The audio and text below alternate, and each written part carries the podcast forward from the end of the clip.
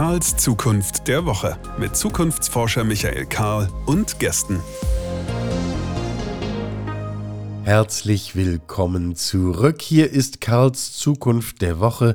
Michael Karl ist mein Name, Zukunftsforscher ist mein Beruf. Und warum machen wir diesen Podcast?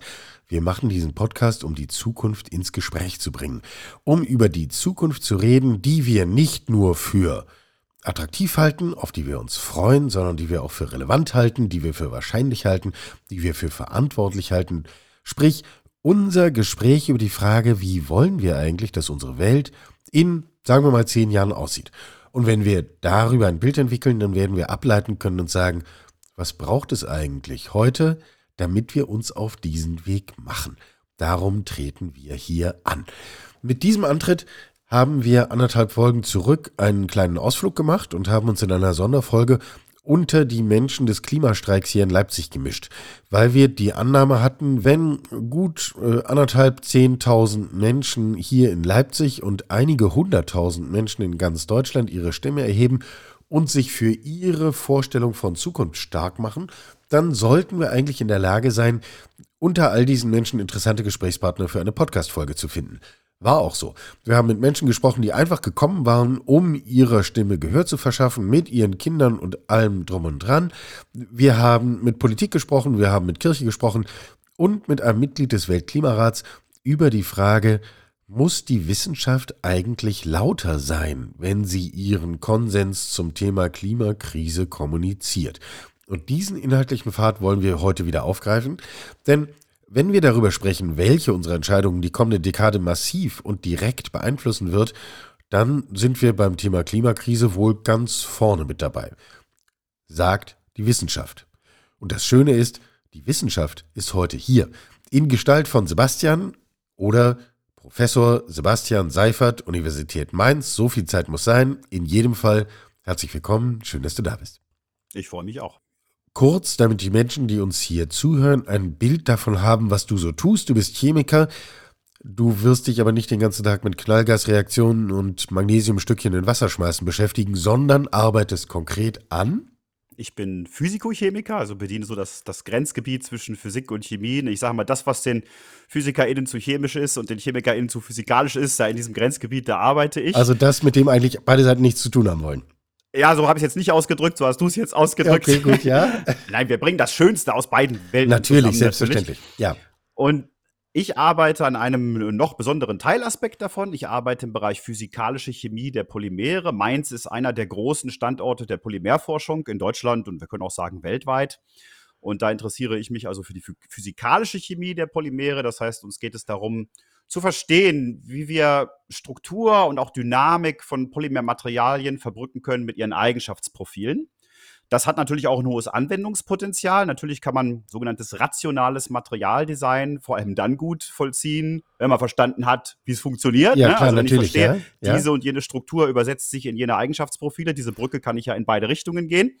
Ähm, das motiviert aber unsere Forschung gar nicht so sehr. Die Forschung ist eigentlich neugiergetrieben. Also dieser gute Kern der Wissenschaft. Ich möchte das gerne verstehen, wie das ist und wie sich dann oft herausstellt, ist das dann auch interessant, auch für Partner aus der Industrie.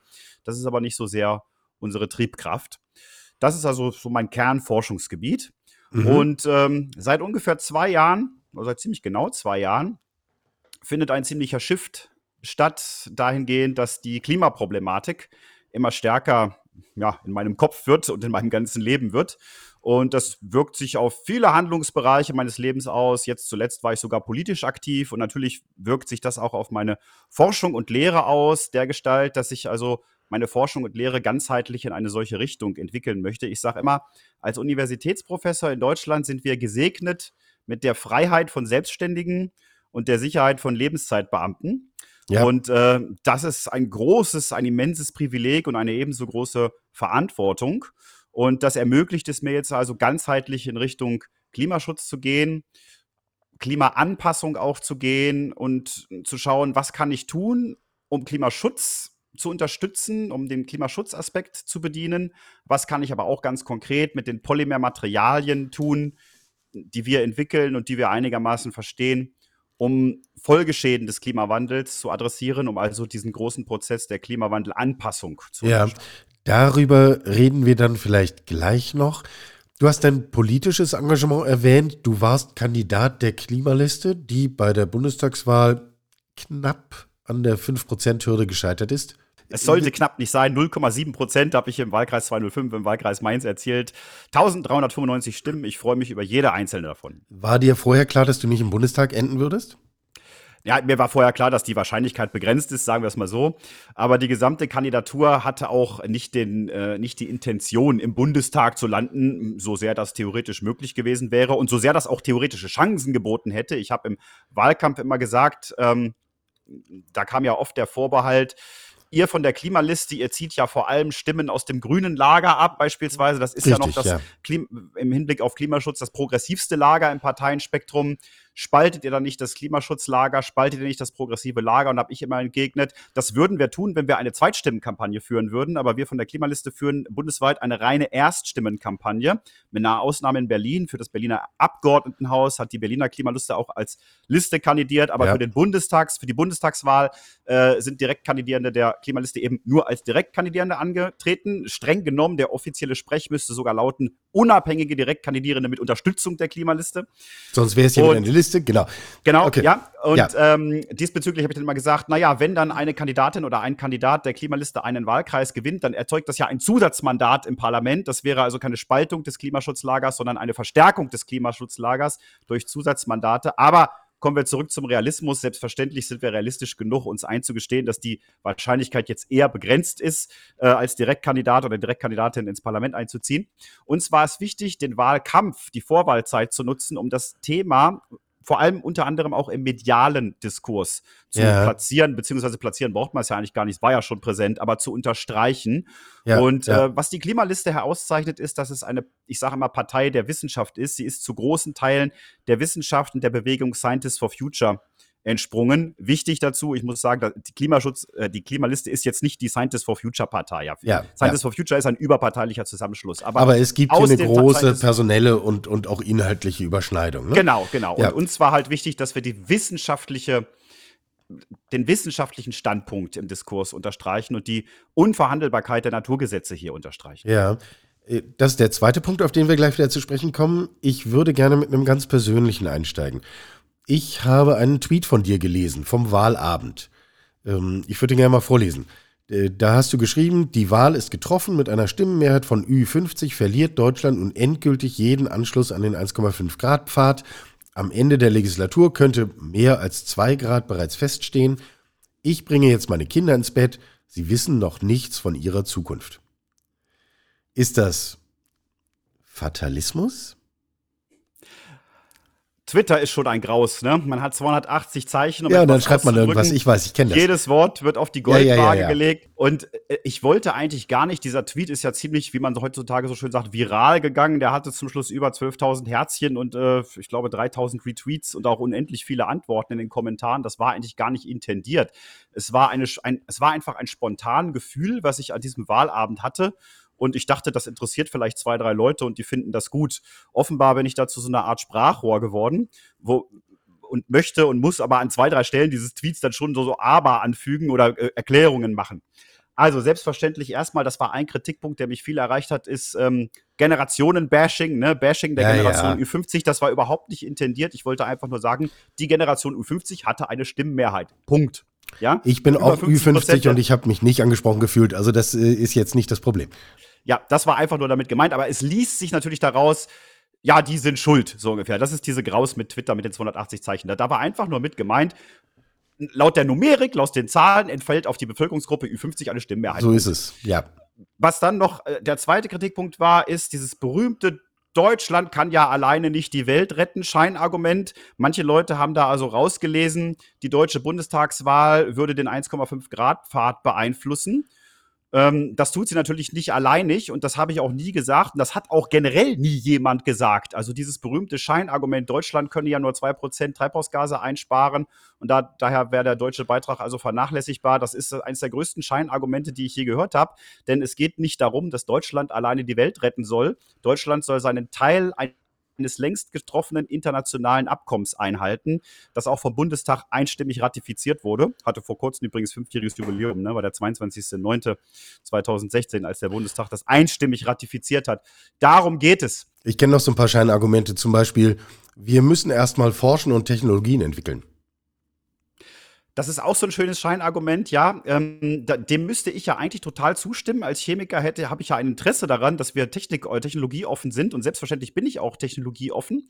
Ähm, bloß die Gefahr, die da immer mitschwingt, ist, dass die Leute, von denen dieses Argument kommen, dann meinen, die Technologie würde es richten. Wir brauchen selbstverständlich Technologie zusätzlich zu massiven Schutzmaßnahmen. Und äh, nun ist aber die Fraktion, die dieses Technologieoffenheitsargument immer bringt, eine, die der Meinung ist, wir fahren mal weiter auf dem Abgrund zu, es wird schon jemand einen Fallschirm erfinden, so ungefähr.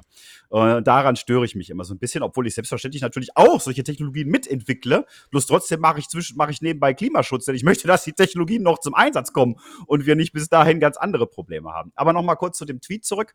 Ähm, das heißt, dass, äh, da, da ist also so eine, äh, ja, eine Vermischung von Nationalität und Internationalität ins Spiel mitgekommen kommen. Selbstverständlich wird eine deutsche Bundesregierung den Zwei-Grad-Pfad nicht alleinig aufhalten können, auf dem wir uns befinden. Und in der Tat ist dieser Teil des Tweets wirklich voll ernst gemeint gewesen. Ja, wir können, es könnte so sein, dass wir am Ende der Legislaturperiode, und damit ist jetzt einfach nur das Jahr 25 gemeint. Damit ja, ist jetzt nicht ja. die Arbeit der künftigen Bundesregierung gemeint. Es könnte sein, dass im Jahr 25 der 2-Grad-Pfad oder das 2-Grad Limit schon eingeloggt ist, dass wir also durch Emissionen, die wir bis dahin weltweit natürlich tätigen, schon auf diesem Pfad sind. Der sechste IPCC-Bericht ist da ziemlich eindeutig in dieser Hinsicht. Eine ganz nüchterne Frage an den Wissenschaftler. Lass uns noch mal kurz rekapitulieren. Der Unterschied zwischen 1,5 Grad und 2 Grad ist genau, denn ich meine, ich fahre auch mal 60 im Ort. Das kann doch jetzt nicht so wahnsinnig schlimm sein. Ja, das ist immer das, was viele, viele Leute denken. Ne? Viele Leute können sich generell diese Temperaturen nicht so richtig vorstellen. Äh, viele Menschen denken, na ja, wenn es zwei Grad wärmer ist, ist es doch gar nicht so schlecht. In Deutschland ist es ja eh meistens zu kalt. Ne? Äh, was sich die Leute nicht klar machen, ist, dass das eine Durchschnittstemperatur ist, eine durchschnittliche Temperaturabweichung, in diesem Fall ins Positive. Und äh, diese, dieser, dieser Mittelwert liegt natürlich ähm, in, einer, in einem Korridor aus Rauschspitzen, äh, wo sich dann auch Rauschspitzen ins ähm, deutlich positive, also positiv im Sinne von nach oben, ne? also plus äh, ja, Abweichung ja. wiederfinden. Und wir haben das ja dieses Jahr schon gesehen. Wir, also dieses Jahr haben wir ja wirklich die Einschläge der Klimakrise in einer Massivität gesehen und auch am eigenen Leib teilweise gespürt, zu einem großen leidlichen Ausmaß im Westen unseres Landes. Ähm, dass es mir eigentlich völlig unverständlich ist, wie man heutzutage noch kein Klimaschützer sein kann. Ähm, für mich war ein Schlüsselereignis, was diese Temperatur anbetrifft, das war so ein paar Wochen vor dem Hochwasser. Da hatten wir Temperaturen von an die 50 Grad Celsius ähm, im nördlichen Amerika, in Nord-USA und in Kanada. In Kanada, ja. Und ähm, das, das hat immer so den Anschein gehabt, als sei das weit weg gewesen. Ne? War ja da in Kanada, das ist ja weit weg.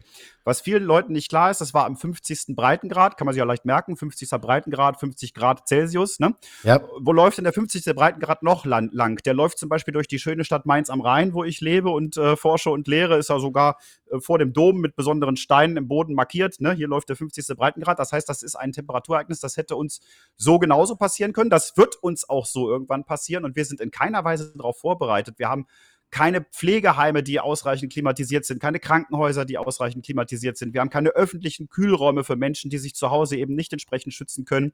Und äh, wir, wir laufen da also blinden Auges auf etwas zu, was uns natürlich genauso treffen wird. Und ich sage mal so, das Thermometer hört bei 50 Grad auch nicht auf, ja? Und das ja. ist der Unterschied zwischen 1,5 und 2 Grad. Es geht nicht um diese halbe Grad, die so über das Jahresmittel gemessen werden, sondern es geht um die Extreme, die dabei entstehen. Hier ist es ein Temperaturextrem. Wir haben genau solche Extreme auch äh, beispielsweise bei Starkregenereignissen. Ich bin ja Physikochemiker, wen es interessiert. Clausius-Clapeyron'sche Gleichung, ja, sagt etwas darüber aus, wie die Aufnahmefähigkeit der Luft für Feuchtigkeit, zum Beispiel für Wasser ist. Die Wir ist also lernen also hier so viel, das ist super.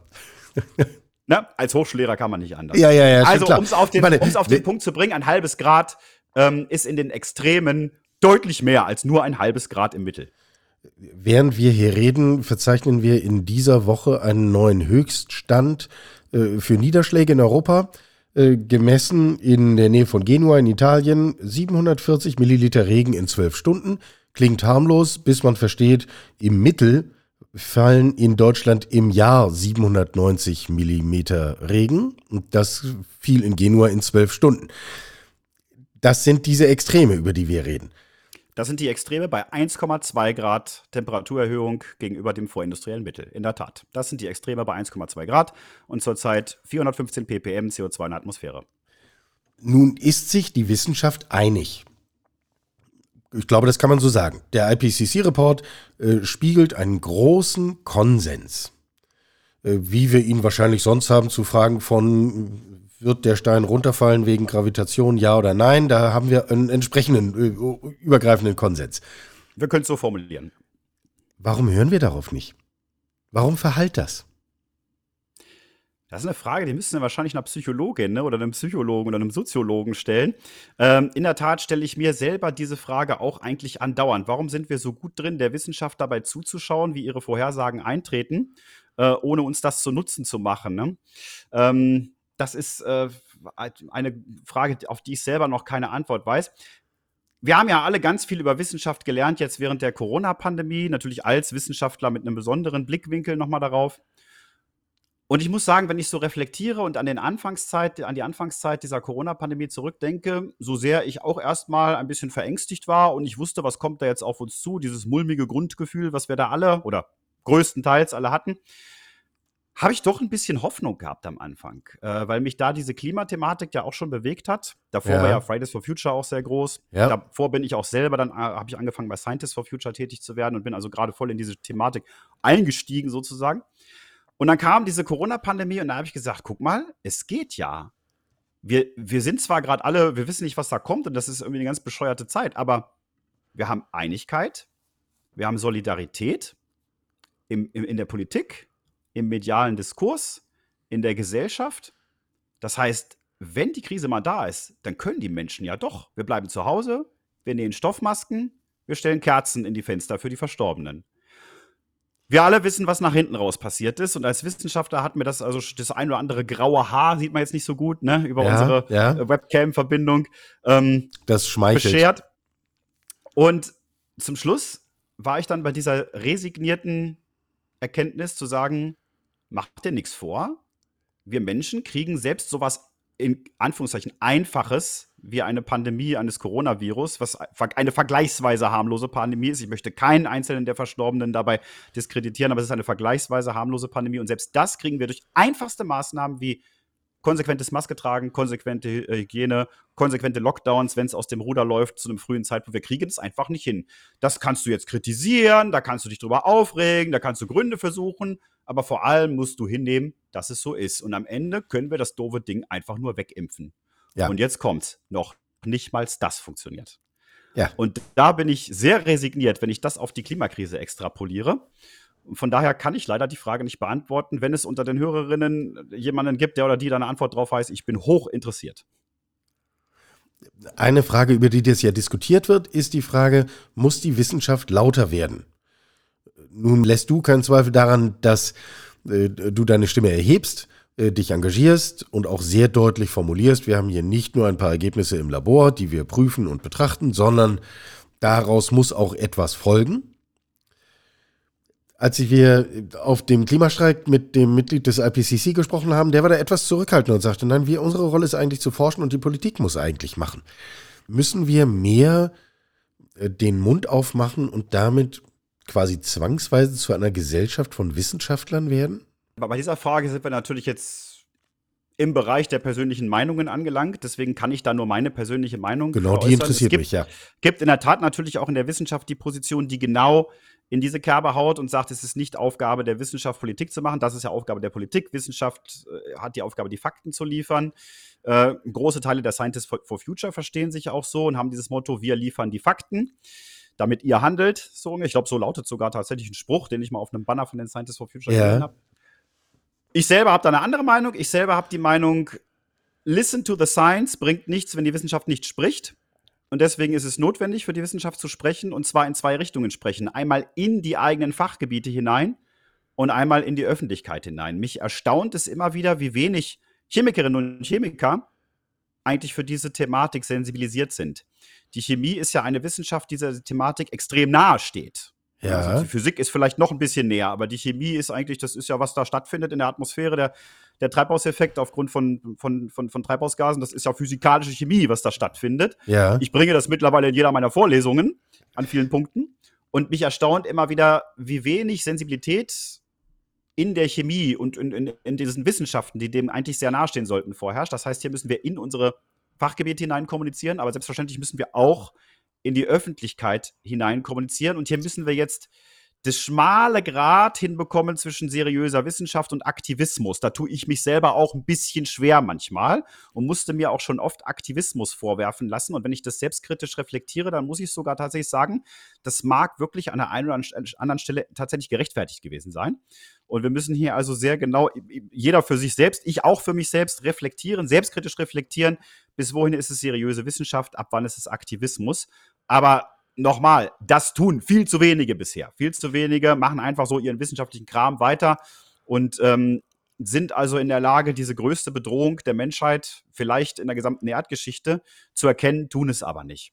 Und deshalb muss die Wissenschaft hier, der Teil der Wissenschaft, der sich dieser Thematik schon zuwendet, selbstverständlich lauter werden nach innen und nach außen. Ja. Was für ein Feedback bekommst du, wenn du das in deinen Vorlesungen und Seminaren thematisierst?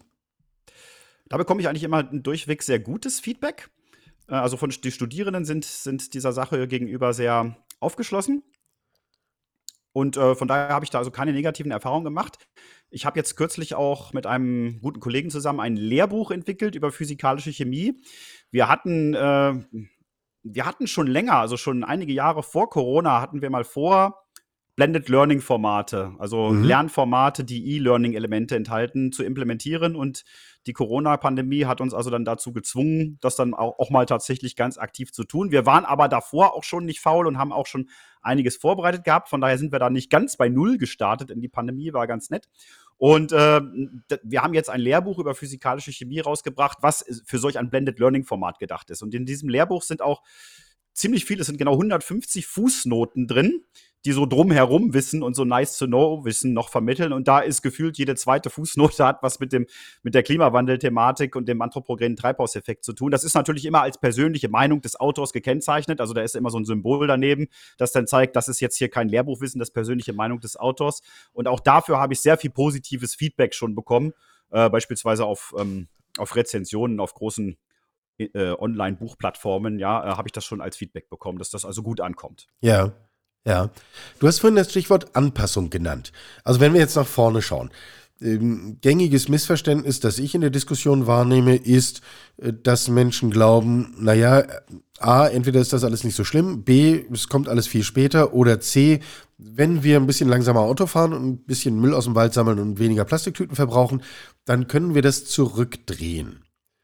Ähm, ich verstehe den Stand der Wissenschaft so, dass ein Zurückdrehen theoretisch ausgeschlossen ist und dass es ausschließlich um die Frage geht, wie stark können wir diesen Prozess verzögern, um uns Raum zu geben, uns anzupassen.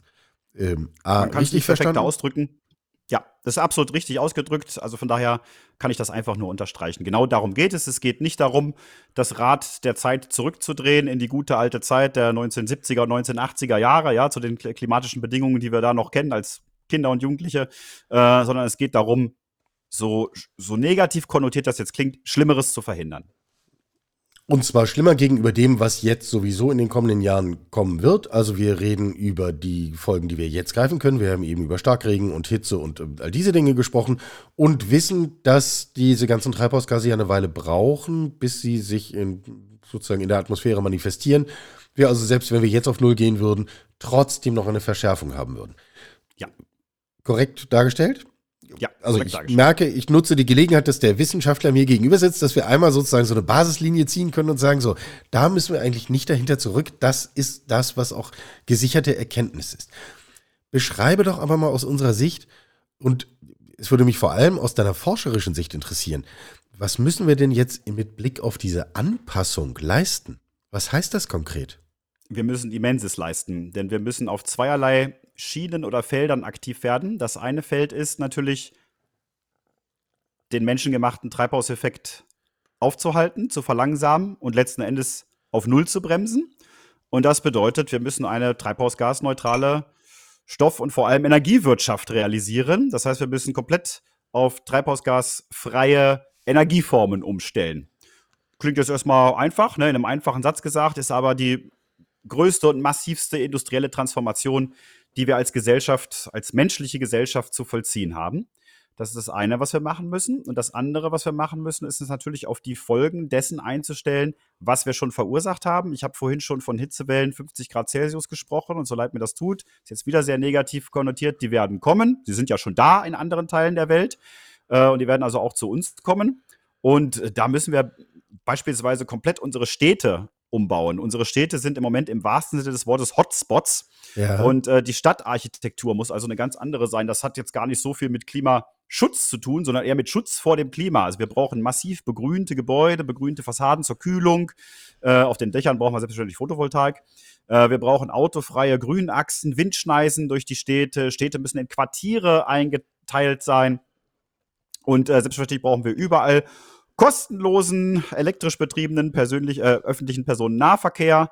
Und wir müssen einfach überall Fahrräder sehen, inklusive der, der beliebten Lastenräder, über die wir auch so eine schöne Scheindebatte im Wahlkampf geführt ja, haben. Ja, ja. Ähm, und das ist jetzt nur ein so ein Feld, wenn ich an das Feld Stadt äh, denke. Wir können die Debatte weiter ausweiten auf Bereiche wie Landwirtschaft, grundsätzlich natürlich Energiewirtschaft, unser Arbeitsleben, unser Arbeits- und Privatleben was in, zur Mitte des Jahrhunderts ganz anders aussehen wird und auch ganz anders aussehen muss, als es zurzeit aussieht.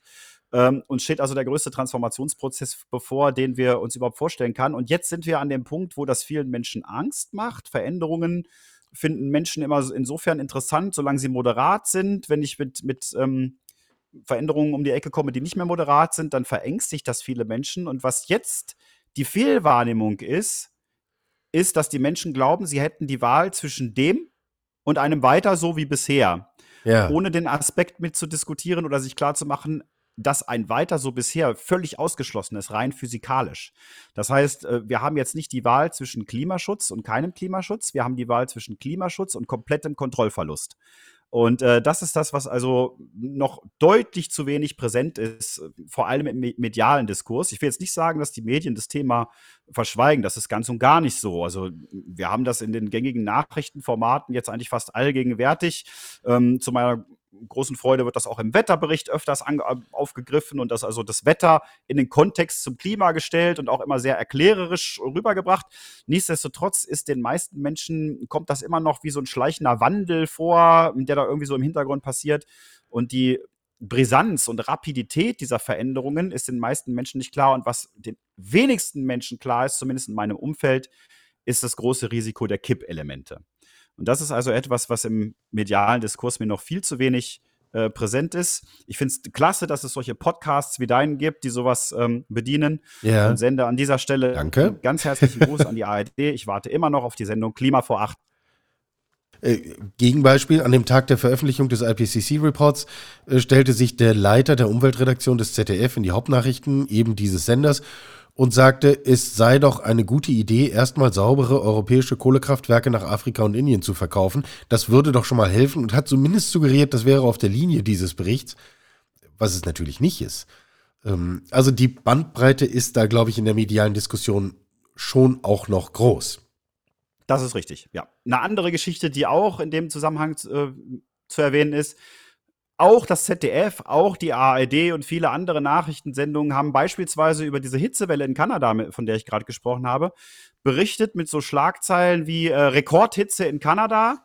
Und dann waren dahinter ein Hintergrundbild zu sehen von Leuten am Strand. Ja. Das heißt, da wurde eine Naturkatastrophe als Strandvergnügen dargestellt. Und das ist also etwas, was wir auch sehr häufig im medialen, in der medialen Berichterstattung haben, dass das einfach nicht als Naturkatastrophe kommuniziert wird, sondern als ein Wetterereignis, naja, gehen wir eben alle mal an den Strand, so ungefähr. Ja. Ähm, und das, ja. die, die, dieses, dieses Sammelsurium an, an Fehlwahrnehmung äh, oder ja, Fehldarstellung ja, ist ein sehr hartes also, Wort, aber an, an, an fehlerhafter Darstellung oder unangemessener Darstellung führt dazu, dass die Krise bei vielen Menschen nicht als solche präsent ist. Ja, ich glaube, dass schon unsere Sprache dann ein Indikator ist. Ich habe das an dieser Stelle mal mit Reinhard Steurer durchdiskutiert, Professor für Klimapolitik aus Wien. Und da sind wir genau diese ganzen Begriffe durchgegangen. Warum reden wir über Klimawandel und nicht über Klimakrise oder Klimanotstand? Warum reden wir über Temperaturrekorde und nicht über katastrophale Höchststände, die wir bislang noch nicht gesehen haben? Warum reden wir über Umweltschutz und nicht über Zivilisationsschutz? Und, äh, und jedes Mal, wenn man sozusagen den einen Begriff im Satz durcheinander ersetzt, dann merkt man, wie sich die Tonalität verändert. Ich habe jetzt aus deinen Ausführungen einen neuen Begriff gelernt oder ein Begriffspaar, das mir hilfreich erscheint. Wir brauchen auf der einen Seite Klimaschutz und auf der anderen Seite Schutz vor dem Klima. Das könnte doch eine ganz handhabbare, ein ganz handhabbarer Leitfaden sein eigentlich. Das könnte nicht nur, das muss ein handhabbarer Leitfaden sein. Punkt. Ich nutze mal die Gelegenheit weiter, dass hier gerade die Wissenschaft an sich mit hier in diesem Podcast sitzt. Äh, vor wenigen Tagen haben wir die Nachricht bekommen, dass der Nobelpreis für Physik unter anderem an einen deutschen Wissenschaftler verliehen wurde und das auch mit Fragen von Klimamodellierung und den Erkenntnissen dazu zu tun hat. Kannst du kurz erklären, worum es in diesem konkreten Fall eigentlich geht? Die konkrete Wissenschaft möchte ich lieber nicht erklären, ähm, weil das kann ich nur falsch machen. Es geht, wie du gerade gesagt hast, um Klimamodellierung, ja, also um ähm, Modellierung des Klimas, der, die uns erlaubt, äh, oder erlaubt hat, schon vor 30 Jahren Effekte des anthropogenen Treibhauseffekts und Auswirkungen des anthropogenen Treibhauseffekts, des, des menschlichen Eingriffs in das Weltklimasystem, was ein komplexes System ist, vorherzusagen und qualitativ zu modellieren. Das ist so im Kern dessen, was der Beitrag des deutschen Wissenschaftlers zu diesem Nobelpreis war. Und ich habe heute schon gesagt, was für ein schöner Dreiklang. Dieser Nobelpreis 2021 für Klimamodellierung äh, wurde ja vergeben 100 Jahre nach dem Nobelpreis für Albert Einstein für den photoelektrischen Effekt, der äh, Grundlage unter anderem der Solartechnologie ist, und 110 Jahre nach dem Nobelpreis für Wilhelm Wien, von dem das Wiensche Verschiebungsgesetz kommt, auch wieder physikalische Chemie, ne? Äh, das sind überall das, was mit Wärmestrahlung zu tun hat. Äh, also was auch ein, ein Kernelement dieses Treibhauseffekts und der Strahlungsbilanz der Erde ist. Das heißt, wir haben hier eine, eine, eine Serie von Nobelpreisen, wo es über den Strahlungsantrieb der Erde die, der eine Ursache für die Klimaproblematik ist, in Wechselwirkung mit dem anthropogenen Treibhausausstoß. Und einem Nobelpreis, der einen Lösungsweg aufzeichnet in Form von alternativer Energietechnologie hin zu einem Nobelpreis für Klimamodellierung. Was für ein schöner Dreiklang. Ein großartiges Signal ähm, aus Richtung der schwedischen Akademie. Und von dort aus muss ich dann nochmal den Ball aufnehmen und dir die Frage stellen, wir haben über viele eher fatalistische Perspektiven gesprochen. Das war der Einstieg ins Gespräch. Ähm, und eher wahrscheinlich bedrückende Perspektiven. Und jetzt doch eher positiv gestimmt deine Ausführungen zum Nobelpreis. Woher nimmst du deinen Optimismus? Es fällt manchmal schwer, das muss ich zugeben, als Wissenschaftler den Optimismus zu behalten. Aber letzten Endes heißt es immer so schön, aufgeben ist keine Option. Und als Wissenschaftler siehst du überall Wunder. Und dann fängst du auch an, an solche zu glauben. Es muss einfach gehen. Und nichts zu tun ist einfach keine Option. Und über weiteres, weiteres blende ich manchmal aus. Ja. Raphael Laguna, Chef der Bundesagentur für Sprunginnovationen, hat hier im Podcast neulich gesagt, Pessimismus ist reine Zeitverschwendung und so viel Zeit haben wir nicht. Das fand ich eigentlich schön auf den Punkt gebracht. Das ist auch ein schönes Zitat, ja. Das werde ich mal aufgreifen. Sehr gern. Sehr gern. Sebastian, ganz herzlichen Dank für das Gespräch mit dir. Ich bin sehr sicher, also das Thema werden wir hier sowieso weiter verfolgen, weil es einfach unsere konkrete Zukunft der kommenden zehn Jahre natürlich, haben wir jetzt gerade im Detail diskutiert, massiv beeinflussen wird. Und wir das ja auch als eine Chance begreifen, insgesamt unsere Lebenswelt ein Stück menschlicher, angenehmer, positiver zu gestalten. Soweit würde ich jedenfalls den Optimismus treiben. Sebastian Seifert, Professor Physikochemiker aus Mainz und Klima, na, Aktivist sage ich nicht, sondern Klima. Klimaschützer. Klimaschützer. Danke für deine Zeit. Ich bedanke mich. Sie hörten Karls Zukunft der Woche, ein Podcast aus dem Karl Institute for Human Future.